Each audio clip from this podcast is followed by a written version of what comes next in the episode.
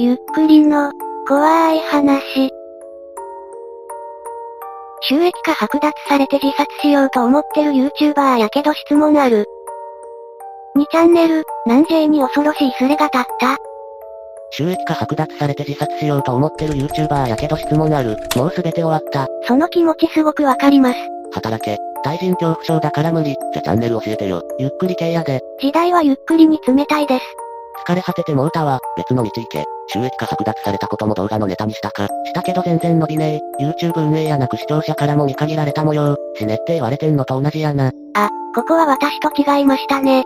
理由は、何したんや。最近のゆっくり規制に巻き込まれた、収益で食っていけるくらいの YouTuber なん。まあそれなりに食っていけた。親の農家も手伝っとるけどカツカツで厳しいから、最近 YouTube 頼りになってたらこのざま。兼業でやるのがいいかもしれませんね。突然収入一切なくなる可能性あるしな。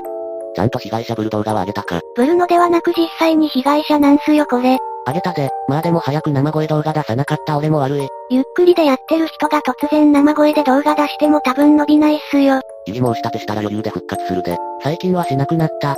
別にええやん、バイトクビになったのと同じようなもんやん。ニコニコから長年続けてたから、ショック半端ないわ。なんかこれまでの頑張りを全て否定された気分。まあみんなよりは頑張れてないけど、俺の中では頑張ってた。結構な古株さんのようですね。本当ならチャンネルさらせや。結構すれ立ててまとめられてしまってるから、今回はええわ。てかもう察せる人ならわかるはず。ゆっくりに限らず動画投稿で一生食ってけるわけないやろ。一生食おうとは思ってないわ。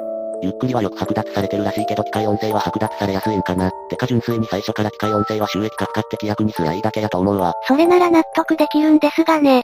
ニコニコで収益すればええやん。ニコニコなんか全然伸びんで。最近の騒動でニコニコにも上げ始めたという人がツイッターで言っていたことなのですが、目算で収益は100分の1くらいとのことです。ざまあ、何が頑張りだよ寄生虫が。うちのコメント欄にもたまにいますねこういう人。何系ゆっくりや、解説系、解説やな。雑学系や解説系も結構被害すごいですよね。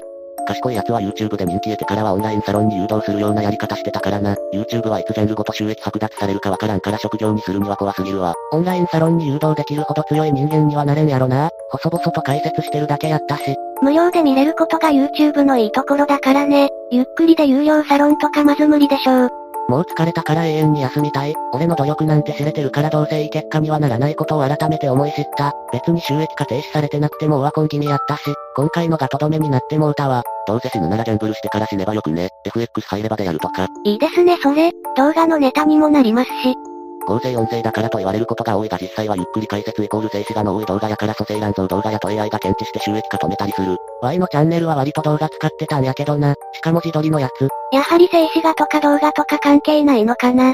ゆっくり系で収益化剥奪をネタにしてその後解除されてたやついたぞ。視聴者にフィードバックお願いしてた。Y もお願いしたけど厳しそうな気がする。私も皆様にお願いしましたが効果のほどは不明です。こんな内容さすがにアフィでまとめられないやろ粗末やん。まとめますありがとうございます。私もまとめますありがとうございます。1年前に全く同じ境遇になったわ。収益化復活させるのに1ヶ月くらいかかった。そうなんか、復活してよかったな。私は1ヶ月半くらいかかりましたね。まあ正直褒められようが叩かれようが自分がどれだけ頑張れるかなんだよな。今回もうメンタル折れちゃったからたとえ励まされたところでその場しのぎにしかならんし、強くならんと復活は無理だわな。仮に収益化復活しても、オワコンから立て直すのすげえしんどい。メンタルもたん。完全に心が折れてますね。マジで YouTube で稼ぐしかないってなったら Y はプライドも恥も捨てて5チャンスでまとめを上げまくると思う。何番戦時でも誰でも知ってるようなネタでもすりまくるわ。5チャンスでまとめこそ収益化停止されまくってるで。ゆっくりの2チャンネル関連はもう増えすぎて今からは難しそうですがね。いくら稼いでたんや。20から30くらい。副業としてはええ稼ぎやな。頑張ってくれ。頑張らずにそのくらい稼げるのはすごいですね。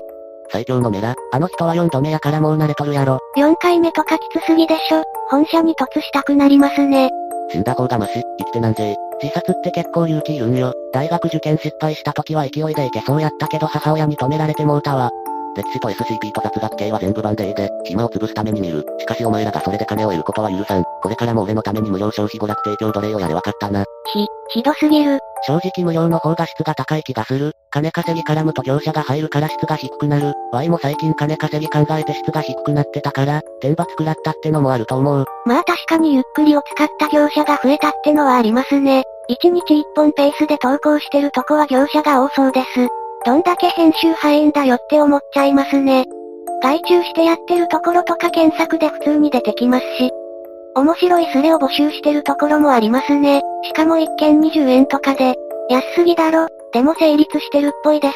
皆様も副業でやってみてはいかがですか？他にもゆっくりで稼ぐマニュアルを情報商材として売ってたりしてますしね。一大産業になりつつあるのかもしれません。いい夢見れたろ、現実に戻るだけや。確かにいい夢は見させてもらった。ゴミクズの俺にはふさわしくない夢ではあった。相当ネガティブですねこの人。思い切ってこれからは全部生声もありかもな。視聴者がっつり減るやろうけど内容しっかりすれば、違う客つかめるかもしれん。こうしてまた一人、ゆっくりから手を引いてしまうのでした。いかがでしたか？人事だとは思えない話でした。ゆっくりやボイスロイドなどの合成音声は受け入れられない部分が今後もあるのでしょうか？日本独自の文化なので英語圏の方々には伝わりづらいのかもしれませんね。皆さんはどう思いましたか？ぜひ感想をお聞かせください。ここまでご視聴くださりありがとうございました。また見てね。